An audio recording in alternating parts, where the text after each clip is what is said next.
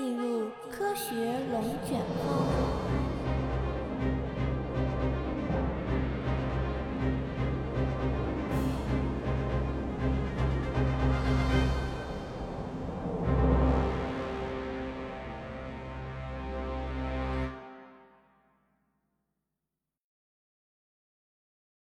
最近，我的一个小师妹跟我说。家里的亲戚经常让他带一个叫做纳豆激酶的保健品回家，亲戚们都坚信来自日本的这个东西可以抗血栓。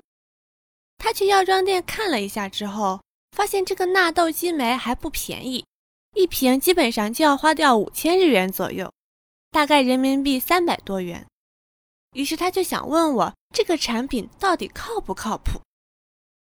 纳豆激酶这个名字确实在很大程度上勾起了我的好奇心，毕竟我也是跟蛋白质打了好多年的交道了，而且纳豆也是被普遍的认为是一种对身体健康有益的食物。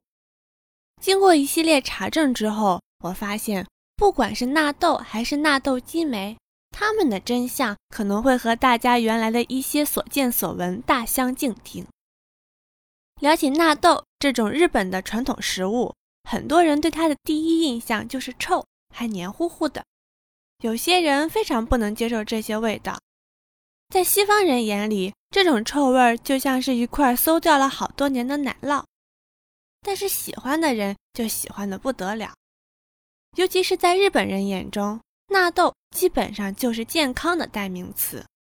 对此，日本最大的电信公司。日本电信电话 NTT 在二零零九年的三月，曾对其三千八百二十七位用户做了问卷调查，其中有百分之七十点二的用户回复喜欢纳豆的味道，有百分之十五点一的用户回应为我不喜欢，但为了健康会坚持食用，只有百分之十四点七的用户表示不喜欢也不会去吃。如果想去尝试了解纳豆的起源，那么，在网上你可以检索到各种各样的版本。故事的主角有神话人物的，也有历史人物的。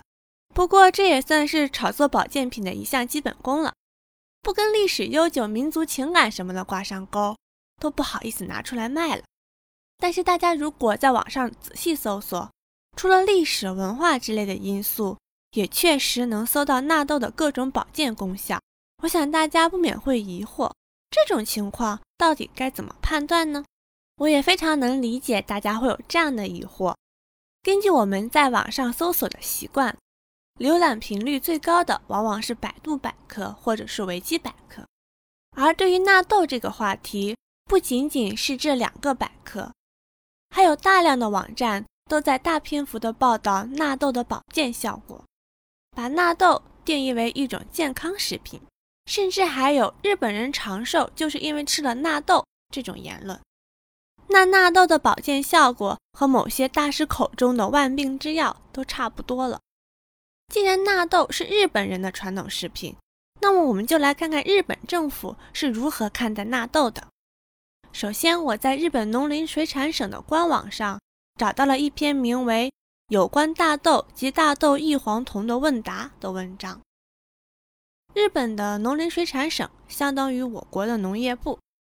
在文中，农林水产省表示，大豆异黄酮的结构与女性雌激素很相似，摄取过多可能会对人体产生一定影响。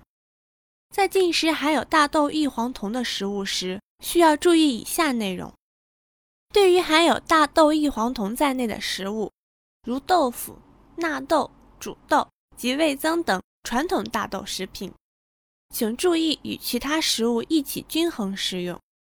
此外，请留意以异黄酮作为保健品的过量摄入。农林水产省对于大豆异黄酮的推荐摄入量大概控制在七十到七十五毫克。此外，根据日本的厚生劳动省公布的数据，每一百克纳豆中异黄酮的平均含量在七十五毫克。厚生劳动省是负责医疗卫生和社会保障的主要部门，从它的职责来看，就类似于我国的人力资源与社会保障部和卫生部的一个结合体，给出的数据也具有一定的权威性。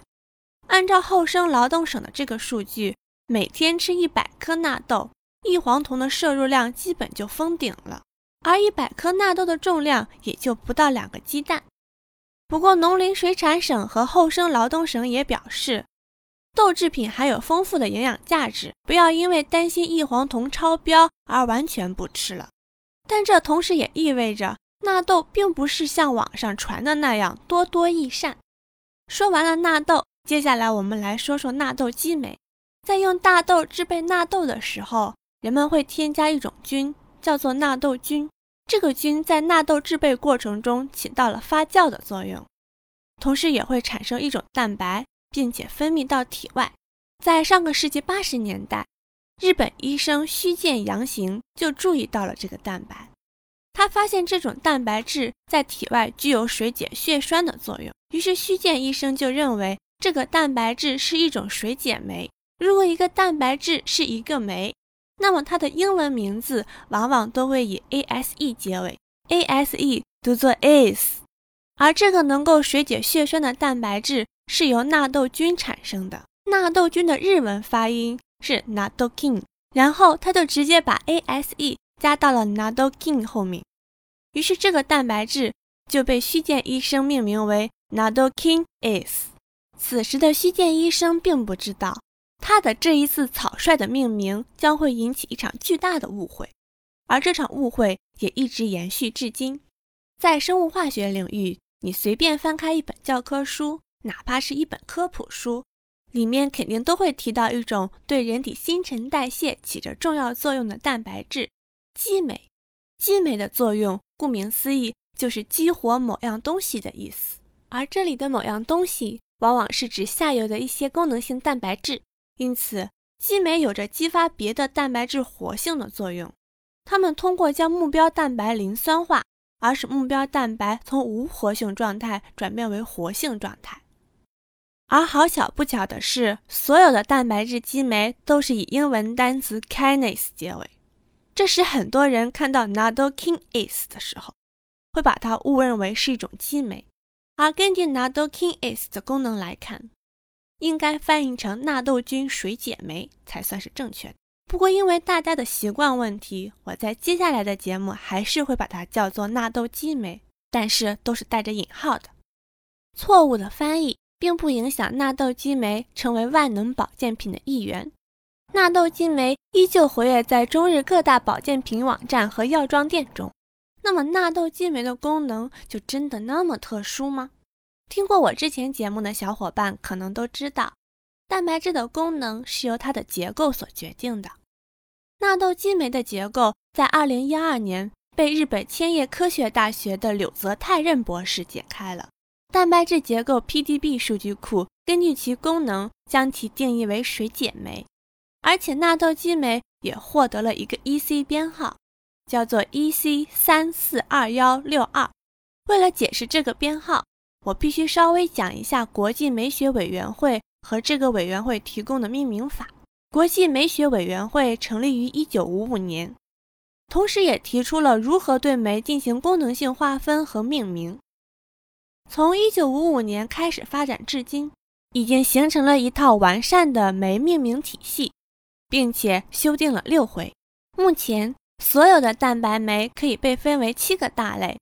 编号从 EC 一到 EC 七，它们分别包括氧化还原酶、转移酶、水解酶、裂解酶、异构酶、连接酶和转位酶。纳豆激酶属于水解酶，所以就属于 EC 三大类。而后面的一串数字，则是对纳豆激酶的活性进行进一步区分。这里我想强调一点，因为 EC 编号是根据功能划分的。不同名字的酶完全可以有相同的 EC 编号，这也恰恰说明这些酶的功能是相同的。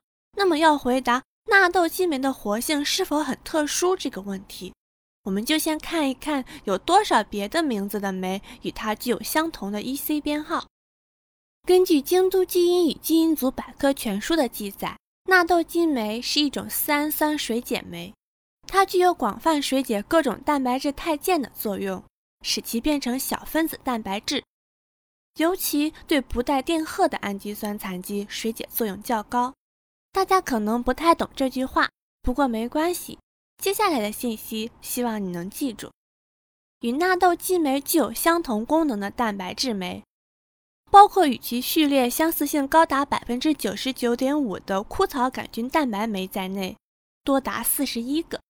这就充分证明了纳豆激酶并不是一个非常特殊的酶，它的这种体外水解血栓的功能，市面上。至少有四十一个别的酶也能够成功做到。毕竟血栓是由血液中的血小板和纤维蛋白聚集而成的，在体外能被蛋白酶水解也在情理之中。这时候也许有人会说，比起其他四十一种蛋白，纳豆激酶是纳豆这种特定食物中提取出来，它的特殊性在于它是纳豆特有的。那么事实真的是这样的吗？根据世界知识产权组织的记录，目前有一千零八十五项专利与纳豆激酶有关，其中四百三十六项来自于中国，而纳豆激酶的发现国日本仅仅只有四十六件。获得纳豆激酶专利最多的是一个来自杭州的生物技术公司，目前有四十项专利。大致浏览专利文件的标题，我们可以看到。该公司主要是利用纳豆菌制备各种富含纳豆激酶的食物，比如，他们利用纳豆菌发酵柚子，制备了富含纳豆激酶的新柚子汁；他们利用同样的方法制备了富含纳豆激酶的西瓜汁、葡萄汁、黑米汁、草莓汁、甘蔗汁、豌豆乳、黄瓜汁等等。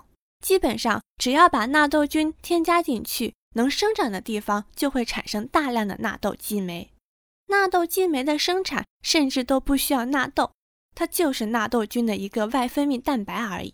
到这儿，有人肯定也会坚持说，纳豆激酶特不特殊无所谓，只要有抗血栓的效果，那就是有用的。对于这一类观点啊，我不得不泼一下冷水了。体外水解血栓和体内抗血栓是两个概念。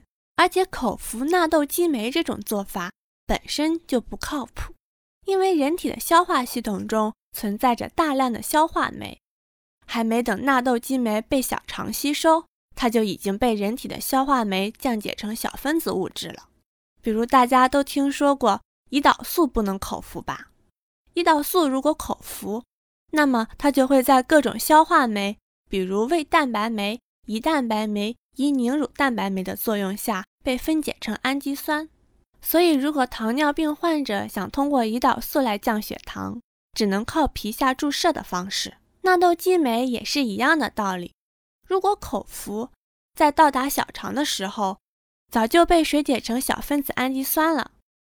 所以啊，如果真的想靠纳豆激酶来水解体内的血栓，那注射可能比口服要靠谱一些。至于花钱买纳豆激酶吃，也就是花钱买了点安慰剂效应。总之也吃不坏肚子，最多补充一点氨基酸。面对现在市面上三百多元一瓶的纳豆激酶，要说贵也不算贵，要说便宜也不算便宜。所以硬要说它是智商税也算不上，毕竟很多人一个月花个三百块还是消费得起的。有句俗话说得好。叫有钱难买爷高兴。对纳豆激酶产生了精神依赖的人，每个月花个三百块，当成是个小零食吃着开心，这种做法嘛，也未尝不可。这次节目应该算是我们科学龙卷风的第五期节目了。尝试了一段时间，我们也认真思考了一下节目定位。今天我打算把我们科学龙卷风的节目简单介绍一下。算是给我们的节目来一个明确的定位。首先，我们有一个主打的科学那些事儿节目，目前的选题是维生素那些事儿。这个节目会相对较长，估计会有二十到三十分钟。其次就是生活漫谈和科技热评这两档节目，时长估计在十到十五分钟，话题随机，有可能是一时兴起，也有可能是听众的一些问题。此外，我们还有一个科学思维短视频节目，时长大概是一分钟。所有的节目音频会在喜马拉雅进行首发，文稿会在微信公众号放出。视频内容可能会慢一些，但是会在 B 站、头条和油管同步更新。如果觉得我们做的还不错，欢迎分享一下吧。